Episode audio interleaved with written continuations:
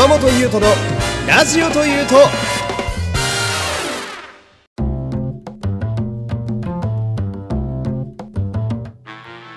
どうも皆様こんにちは。声優の山本優斗でございます。毎週恒例の日朝の会仮面ライダーギーツの感想会です。よろしくお願いします。さあ、えー、ね、もう今日は、いや、今日もすごかったな。毎週すごいんすよね。仮面ライダーギーツってね、面白いですね。うん。まあこれは、この回をね、聞きに来てくださる方は、まあギーツから入った方もいらっしゃると思うんだけど、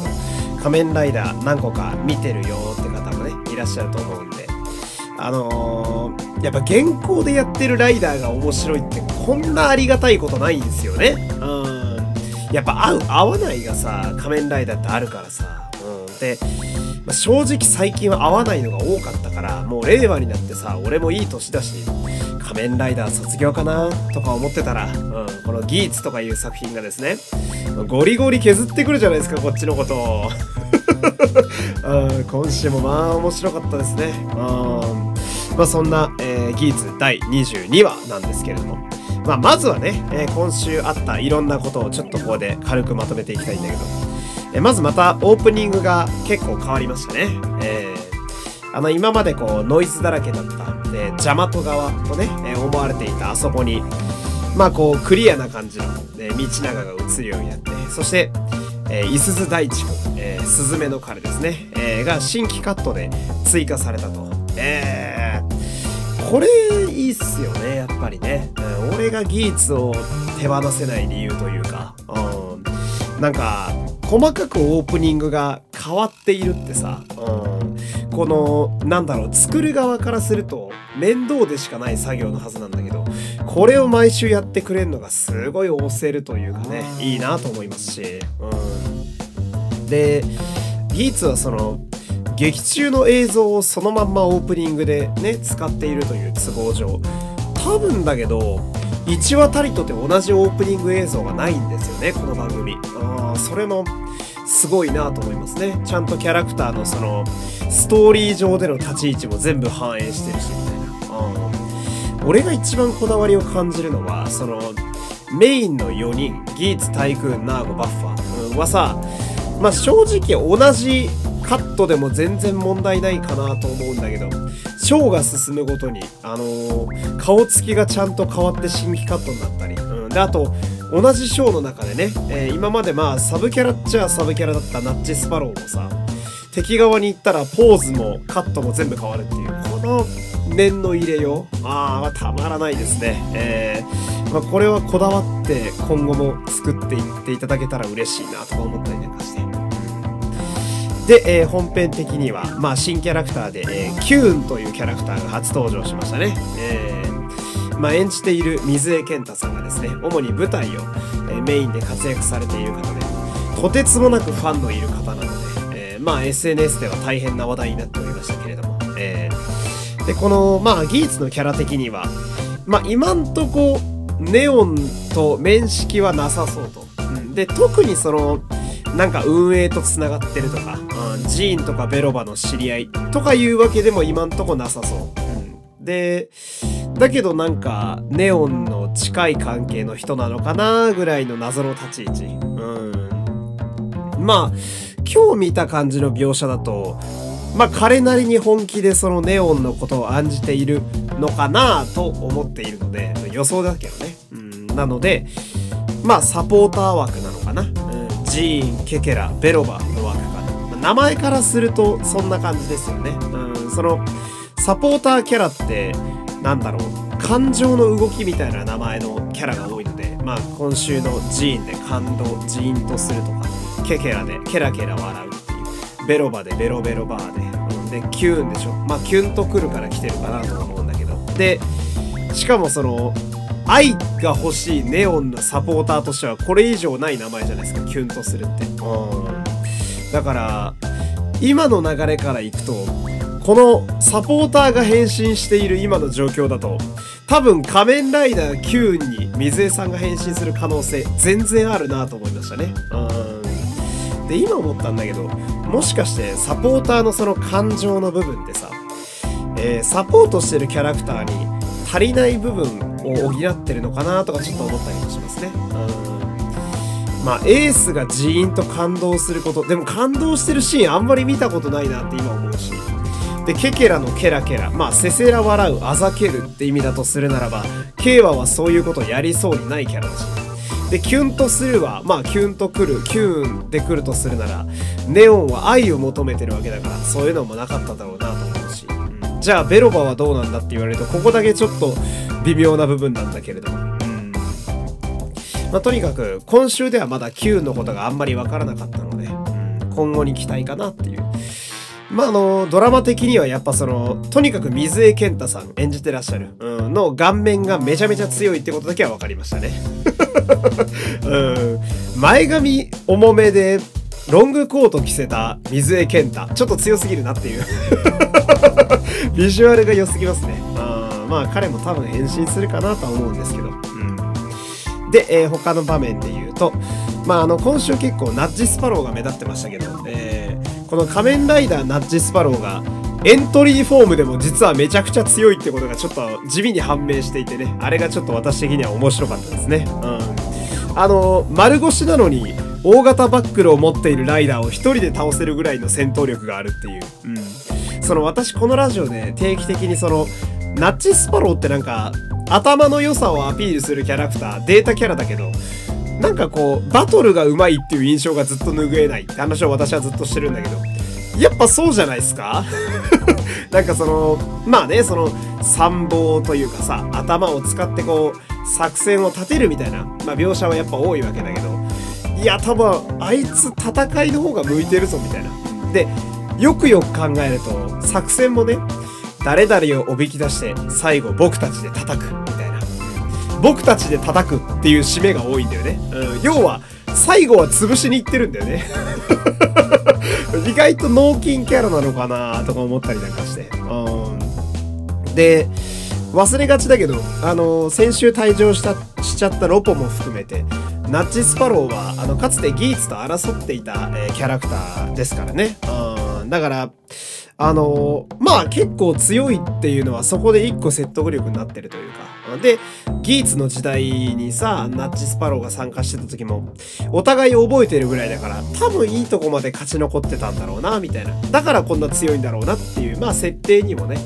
一個ちゃんと説得力が乗ってくるという、よくできてるな、なんて思いながらさ。で、あとは、その、まあジャマトガーデン側がね、結構動いてますけれども、あの、ベロバもなんか、ジーンと同じようなアイテムを持っているという、うん、なんかあの、カードみたいな、えー、透明のカード持ってましたけど、で、あれを使う描写があったと。まるでバックルを構えるかのようにベルト部分かな？腰の部分に装着するみたいなカットがあったけど。ってことは、やっぱ来週変身するのかって思いますよね。仮面ライダーベロバかな、えー、直球で言うのが。うん。で、まあ、さっきも言ったけど、ジーンが変身して、で、ベロバも似たようなアイテムを持っていて、今週映らなかったけど変身していたような描写があった。うん、ってことは、おそらく同じサポーター枠のあのカエルのケケラさんも変身するだろうし、今週出てきた水江さんの Q も変身するだろう。なんちゅう新ライダー祭りやと思いますよね。うん、まあ、この話はこれからしますけど。皆さんあの多分忘れてると思うんですけど、今週新ライダー2人いるんすよ。冒頭でいきなり新しいライダー出てきて、終盤でもう1人出すっていうさ、なかなか今までの多人数でもやらなかったような方法を使っていてね、あこの辺は熱いなと思ったりなんかして。で、えー、ここからはですね、その、まあ今週出てきた新ライダーたちにスポット当てて喋りたいんだけど、まずは、えー、チラミさんですね。えー、仮面ライダーグレア2ということで、これ〇〇2っていうのは久々に聞いたネーミングですね。あジオー2以来でしょうか。あまあ、シンプルだけど、なかなか活かしたネーミングですよね。で、まあ、先週私もこのラジオで喋ってましたけど、あのグレアをちょっと赤く充血させたような不気味なデザインのライダー。あ、何なんだあれと。あれもグレアなのかっていうね。その、仮面ライダーって本当に時々名前が一緒なんだけどスーツのデザインがちょっと違うっていうのが出てきたりするんですよ。まああのサウザーとかそうでしたよね。なぜかスピンオフで黒いまんまっていう。まああれは色の塗り替えが面倒だからそのままなんだろうなと思ったけど、でじゃあどうなんだって思って見てみたら仮面ライダーグレア2っていう一応新ライダーだったっていうね、え、そういうオチですよ。でこれで何気にビジョンドライバーで変身する仮面ライダーは3人目で。でしかも3人ともちゃんと音声が違うんだよね。あれはちょっとびっくりしたね。だってグレア2ってなんならギロリの変身するグレアと音一緒でもいいんじゃないかなと思ったけど途中で流れてくる英語の音声も違うし最後もちゃんとグレア2って言ってましたからねちゃんと専用の音声があるっていうであの、ビジョンドライバーって話が進むごとにこのどんどん新ライダーが足されていくからさバンバンプレイバリュー上がってるんだよね。あれは嬉しいところですよね。1個のベルトでいろんなライダーの遊びができるっていう。うんで、先週ゲイザーの時もあの、まあプレミアムバンダイでゲイザーにもなれるよっていうのがアピールされてたけど、グレア2はどうなのかな？入ってんのかな？音声。うんあれまだね、受注中なんですよ。3次受注かな？ビジョンドライバーってやってて、どうなるのかななんて思ったりなんかして。うんで、こうなってくるとやっぱ思ってしまうのが、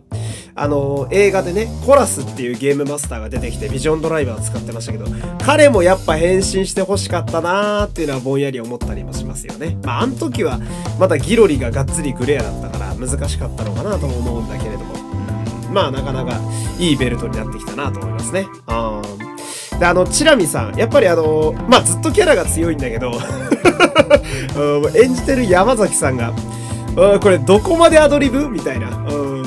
あのなんだろう。まあ、あの、公式ページとかのさ、オフショットとかでも書いてあるんだけど、山崎さん、チラミのね、アドリブが面白すぎて、現場でスタッフとか、あとキャストが笑っちゃうっていう、まあそういう NG がめっちゃ多いらしいんだけど、うん、その、えー、状況を踏まえた上で、今週のチラミの動きとか見てると、どことなくみんなこらえてるような顔になっていて うん、あれは面白いですよね。役者的にはね、辛いんだけどね。笑っちゃいけないからね。チラミってそんな。あいつの動きはおかしいけど、あいつ笑えるようなタイプのキャラじゃないからね。うん、結構えげつないことやってるから。で、その、チラミが、じゃあ変身どうすんのかなって思ったら、またふざけたような変身ポーズでね。あれも良かったですね。うーん。なんだろう、まあ、ライダー長く見てるとさ、まあもちろん、シュバシュバみたいなね、スタイリッシュなポーズも、もちろん見たいんだけれども、たまにあるあの、ベテラン俳優さんのめちゃくちゃふざけた変身ポーズ、あれもたまに見たくなるんだよな。うん、もう、最高でしたね。うん、こう、くるっと一回転して、なぜかその場で絶叫して、で、しかも変身も、ヘンスイーンっていうね。うん、あ、いいよな、あのなんか、変身とかもいいしさ、変身とかもいいんだけど、変スインみたいな、シンっていうよりは、スインみたいな。うん、あの、ビルドのマッドローグみたいなね。ああいう変身もね、たまにね、ちょっと欲しくなったりするんだよな。なんかいろんなライダーがいるんだなって思える感じがして、俺はすごい好きだったりするし。であのー、なんだろうやっぱ演じてる山崎さんがめっちゃ楽しそうなのがなんかすごく伝わってくるし、うん、であとチラ見なら多分ああいうことやるだろうなーっていうのがすごいいいですよね、うん、あのベルトにアイテムはめるのってやっぱりさ難しいと思うんだけど、うん、もうチラミって名前なのにめちゃめちゃガン見してたもんなベルト。めっちゃベルトちゃんと見ながらカードをリードして変身するっていう。まああれもでもキャラに合ってるからいいのかななんて思ったりとか、でなんかチラミってさ、まあ、結果としてそんな強くなかったわけだけどなんだろうな。まあ戦い慣れてないんだろうなっていうのがあのベルトを見ながらの変身ですごい伝わってくるんですよ。ギロリとかだったらさバトル強いから彼、うん、その見ずにはめたりとかでゲイザーも戦いがすごく得意そうだから手元見ないで変身するんだけどチラミはまあ、しょうがない苦肉の策で私が出るしかないっていう風に出てるから、まあ、多分戦いはあんま得意じゃないんだよね、彼は。だから、慣れてないからちゃんとベルトをじーっと見ながら変身するっていう、あの辺の細かい所作でキャラのその深みが出るのがすごいいいなと思いますね。うん。なんか、で、何してもやっぱ許されるキャラクターになってるのがすごいずるいなと思いますね。で、まあその実際のグレア2なんだけど、名前グレアなのに、まあそんな強くない、うん、っていう感じなんだけど、ただ、その、まあ罠を仕掛けたりとか、あと仲間、部下かな？呼んだりとか、まあトリッキーな動きで戦うっていう、あの、めっちゃふざけた地面で跳ねながらダンスしながら銃をかわすって。あれ、スーツアクターどうなってんだよと思うけど。アクターさんマジすごいっすよね。ドンムラサメと同じ、えー、人がやってるらしいんだけど。ドンムラサメか。うんなんか、同じビジョンドライバーを使った、えー、ライダーでも3人ともこう戦い方が全然違うのが面白いなと思って。うん、その、変身する人のそもそもの戦闘力っていうのかな、戦いへのこの、えー、慣れ方、うん、が、そのままアクションシーンにかなり反映されているなと感じるんですけど、それがやっぱいいですよね。うん、で、今回のチラミを見てみると、前回のゲイザーもそうだし、ギロリが変身したグレアってめっちゃ強かったんやなって改めて思えるのもなんかすごくいいなと思いますね。うん。で、気になったんで公式ページ見てみたんですけど、あの、スペックってね、あの、なんだろう、えスピードとか、まあ、あの、攻撃力的な、あの、ステータスの部分、あれを見てみると、グレア2は、グレア2って名前なのになぜかグレアよりスペックが下がってるんですよ。これどういうことなんだろうっていう。うん、ただ、その代わり、あの、弾を使った、えー、特殊能力みたいなやつ。うん、あそこは、あの、ワインよりも増えていて、うん、なんかまあ、ちょっとクロート向けなんでしょうね、グレア2は。うん。その、まあ、これがゲームだとするならば、普通に戦っててアクションも正統派で強いのがグレアで。一方で、初見だとちょっと扱いづらいんだけど、技の特徴が分かってきて、特殊能力の良さが分かってくると、強くなってきて、プレイヤーが楽しめるタイプのキャラが多分グレア2なんですよ。うん。で、えー、総合して、えー、特徴的なのに全部強いのが多分ゲイザー。うん、この辺、すごいキャラ分けできてて面白いなと思いますね。うん、で、かわいそうなのが、あの、いきなりやられちゃうっていう。出てきたのにね、初登場で初変身したのに、いきなりやられちゃったグレア2っていうね。で、しかもドライバーも取られちゃうっていう。うん、まあ、踏んだり蹴ったりだけど、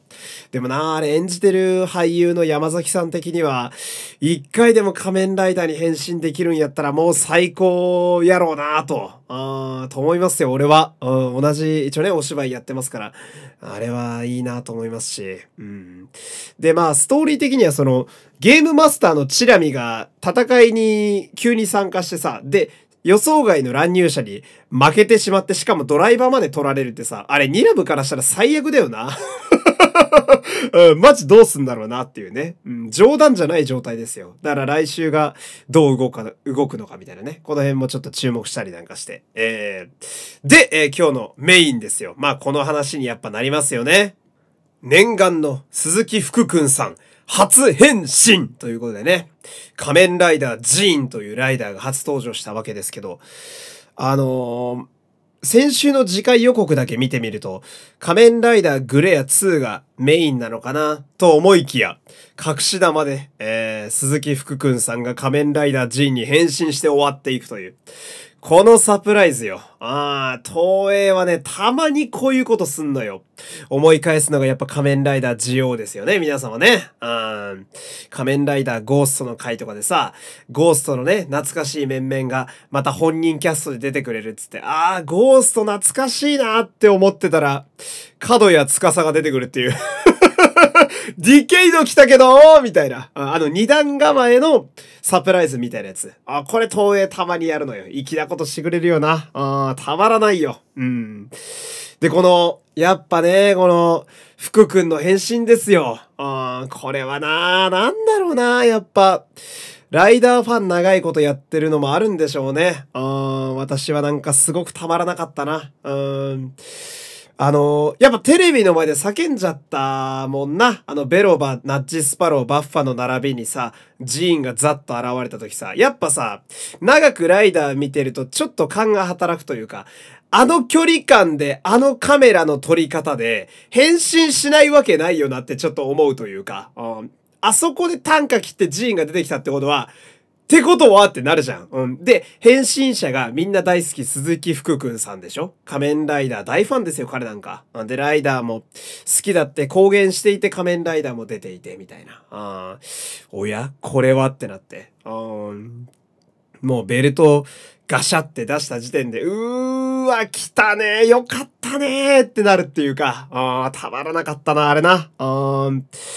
もう、あれを見た時になんか、なんだろうな、鈴木福くんをずっと見ていてずっと応援していたかって言われると別にそうでもないんだけど、その、なんかフラッシュバックしたもんな。その、まず、子役時代にオーズにちょろっと出てきて、えー、日野英二とちょっとだけ関わって、うん、で、セイバーの、まあ、スーパーヒーロー戦記かっていう映画では、なんと石森章太郎役を演じて、うん、で、1号と実際に対話もしてね。うん、で、そんな中、ついにドラマの本編に参戦して、念願の仮面ライダーへの変身を果たすっていう、ここまでのロードムービーがバーッと流れてきてさ、うん、いや、こんなん泣くよね、マジでね。うん、めっちゃ、それこそジーンときたな名前が、うん。彼の変身そのものが、彼のその、モットーというか、である感動っていう部分に繋がってんのもちょっとうまいなって思うし、ジーンがこの仮面ライダーが好きでギーツを応援しているっていうキャラクターそのものが鈴木福くんの人生とめちゃくちゃリンクしていて、こんなハマり役あるかよっていう、うん、なんかいろんな感情があの一瞬ですごい芽生えちゃってさ、うん、まあ私に限らず、全ライダーファンがこう、親戚の子が変身したかのような感動をやっぱ覚えたでしょうね。うん、私はやっぱ叫んじゃったなマジで。うん、最近ギーズ面白すぎてずーっとテレビの前で叫んでんだよな。うん、北村亮さんが出てきてビジョンドライバー構えた時も、うわ、マジで？来たムーが？って思ったし、で、その次回予告でグレア2が出てきて、チラミがポーズ取ってた時、うわ、来た山崎さんベテランの変身はいいいんだよってなって、今週最後の福くんでしょ。マジでやられたな、これはな。ああ、いや、たまらなく良かったですね。うん。で、変身ポーズの一連のシークエンスもめっちゃ良くて、ベルトを召喚する時のあのパーツの掴み方は、左翔太郎を意識していて、うん、あの、ジョーカーに変身するロストドライバーを持ってる時の左翔太郎を意識していて、で、動きは、ギーツとは逆の腕回しのこのモーションで、うん、で、最後の締めはギーツと同じく指パッチ。ン。だけど、その手は左手っていうね、ギーツとは逆。うん、っていう、変身ポーズまでもその、なんだろう、鈴木福くんのライダー好きとしての歴史と、そしてジーンというキャラクターとしての、こう、合わさってる。こだわりとキャラが合わさった見事な変身ポーズだなと思いましたね。うん。で、こだわりをすごく随所に感じるのに、ポーズ自体は結構シンプルなのもすごくいいなと思いましたね。うん。いや、あれはね、並んで変身したらすげえ絵になるだろうなーとか思って見てたんだけど、もう来週それを見せてくれるらしいんだよね。ああ、いや、惜しみないね。惜しみないよ。あまあ、これからはギーツの相棒ポジションが寺院になっていくのかなーってこう思ったりなんかして。うん。で、この仮面ライダージーンもまあかっこいいですね。うん、ギーツのライダーはやっぱ、なんだろうな、可愛さと、こう、かっこよさがうまく混ざってるというか、どのライダーも愛嬌があってすごく好きなんだけど、ジーンに関してはもうかっこよさに曲振りしたかのような、めっちゃスタイリッシュなデザインで、うん、なんとなくウルトラマンっぽいというか、こう、宇宙っぽさが入った感じに、まあ、ライダーで言うならば、ダークドライブとか、その未来の感じも混ざったかのような、未来感と宇宙感が溢れるサイバーなデザイン。うん、で、色合いが白、青、黒でしょもう最高にクールだよな。うん、めっちゃかっこいいやんと思って。で、変身する時のさ、あの CG のエフェクトもさ、なんかこう、デジタルな感じが具現化するかのようなデザイン。うん。ギーツたちの、こう、変身のエフェクトって、まあゲームモチーフっていうのもあって、それこそ、なんとなく FPS とかで見るようなね、えー、変身のエフェクトが多かったりするんだけど。うん、で、ビジョンドライバーたちはあの、弾を中心にレーザーで変身していくような、あスーツがちょっとずつ出来上がっていくかのような、えー、演出がやっぱかっこいいんだけど、またそれらとはちょっと違う感じ。どこかから、未来から何かが転送されてきて、そのアイテムがデジタルに、こう、から徐々にこう、リアルになっていくみたいなさ、めちゃくちゃかっこいい演出だよね。マトリックスとかの演出にちょっと近い感じなのかな。コンピューターが出てくるような CG 感というか、あれはすごくかっこいい。うん。で、うわすごいクールなデザインじゃんって思いきや、まあ、変身の CG にもあったけど、この顔と胸部分にはバカでかいカードがぶっ刺さってるようなデザイン。うん。その、まあ、ちょっと攻めたようなデザインの箇所もあって、どことなくこう、それこそ鈴木福くんが最初に出た平成2期ライダーのような香りもするっていう、すごく秀逸なスーツやなと思いますね。うん。めちゃめちゃかっこいい。うん。で、ごちゃっとしてないのがやっぱいいなと思いますね。結構シンプルな見た目なんだよね。仮面ライダージーンって。それもすごくいいなと思って。うん。で、ギーツとめちゃくちゃ対比されたデザインだなと思ってさ。うん。まあ、ギーツがこう、白と赤のカラーリングに、ちょっと和風の要素。うん。まあ、狐だからね。うん。を要素を混ぜたようなデザインなんだけど、一方で仮面ライダージーンは白と青で、で、思いっきり逆にサイバーな方に振ったデザイン。うん。で、並び立つと映えるっていうのがもうわかるのがやっぱ最高にいいなと思いますし。うん。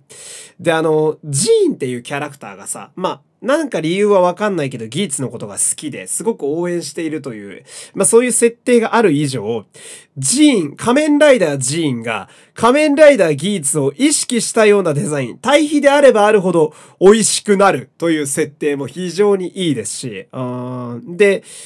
今思うと、あの、名前？キャラの名前もさ、浮世エース、エースで A じゃん。うん、で、あの、ギーツの頭もさ、アルファベットの A って書いてあるようなデザインになっている。で、一方で、あの、ジーンって Z じゃん。うん、終わりなんだよね。うん、で、仮面ライダージーンを横から見るとカード刺さってる部分が Z に見えるんだよ。うん、で、ちなみに横から見たら狐にも見えたりするんだけどさ、あなんか、始まりと終わりのようなネーミング。うん、これもなんか、すごくおしゃれな対比になっているな、みたいな。で、それでいて、オーディエンス特有のその感情っぽいジーンっていう部分も入っていたりなんかして、すべてが秀逸なキャラクターデザインだなと思いますね。うん。で、あの、変身に銃を使うのもなんだかすごくグッときますね。ベルト以外のアイテムでね、変身するのもたまに見たくなるんだけど、この銃の名前がレーザーレイズライザーという、えー、名前でね、うん、とても言いづらい、えー、ラ、ラ行でね、えー、くくられてるんで非常に言いづらいですけど。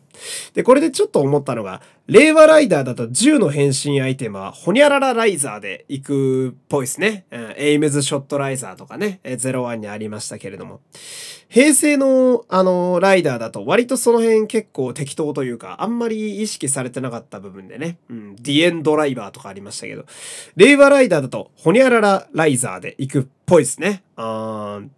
で、あれ、グリップとバックル部分が合体して銃になるっていうデザインがとてもロマンですね。あれはなかなかかっこいいデザインやなと思うし。うん、で、福君もインタビューで語ってましたけど、まずあの、最初に出すバックル部分、あれをかざすことによってベルトが転送されてきて、その転送されたベルトの腰についてるホルスターからグリップ部分を抜いて、で、ガシャンってやって、こう、銃になるっていう。ちょっとこう、なんだろうな、一手間加えて変身アイテムを完成させるっていう、あの一連のやりとり、あれ男の子好きなんですよ。ああ。多分あれね、ファイズ好きな人、あの一連のちょっとめんどくさいやりとり好きなんだよね。うん。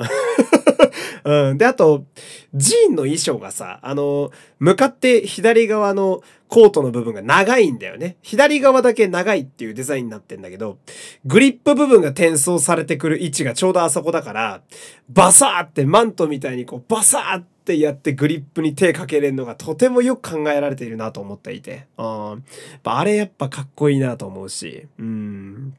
で、そのグリップ部分とバックル部分も、なんだかこのまま他のアイテムと合体できそうだぞ。さらに別の何かになりそうだぞって思うようなデザイン。うん。なんか、例えばギーツのベルトと合体したりとかすんじゃないのとか思ったりするようなデザイン。これもなんかすごくいいですよね。うん、グッとくるというか。うん、で、どうやらベロバも同じようなものを持っているぞと。うん、あの、公式の次回予告を見てみると、全全く同じで色だけ違うような銃を彼女も構えてるんですよ。ってことは、彼女もおそらく同じシークエンスで変身するんですよね。うん。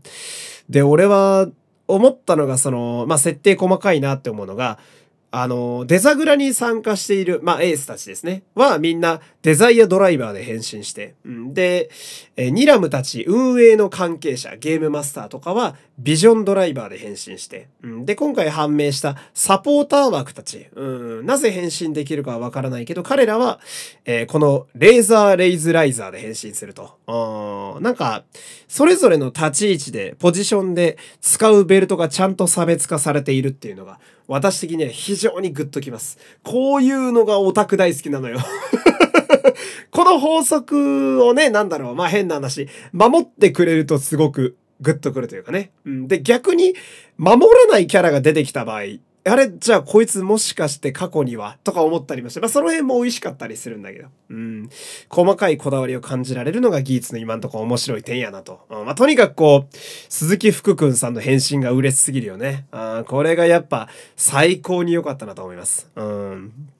で、まあ次週なんだけどさ、うん、またこう、ギーツとジーンが並んで戦ってたり、どうやらベロバが変身しそうだとか、ニラムが思いっきり怒ってたりとか、いろいろあったけど、なんでサポーターが変身できるのかとか、うん、道長とエースの決着とか、ゲームマスターがやられちゃったからデザグラどうなんの？とかね、気になるところがめっちゃ多いんだけど、まあこれがやっぱ楽しいですよね。うん、一体どうやって収束する。てか、収束できるこれみたいな。うん。で、あと、キューンもまだまだわかんないキャラクターだしね。ケケラもわかんないキャラだし。いろいろ謎が散りばめられていて、とにかく飽きない。うん。ギーツは毎週面白い。うん。という感じで。ああ、間違えたな。今のはな、ジーンのセリフで言えばよかったな。つわけでもう一回言っとこうか。うん。すごい面白すぎるよ、ギーツですね。うん、いや、毎週楽しませてもらっているなという感じで。まあ今日は締めたいと思います。というわけで、えー、今日も最後まで聞いていただきありがとうございました。お相手は山本優斗でした。また次回、さよなら、さよなら山本優斗のラジオというと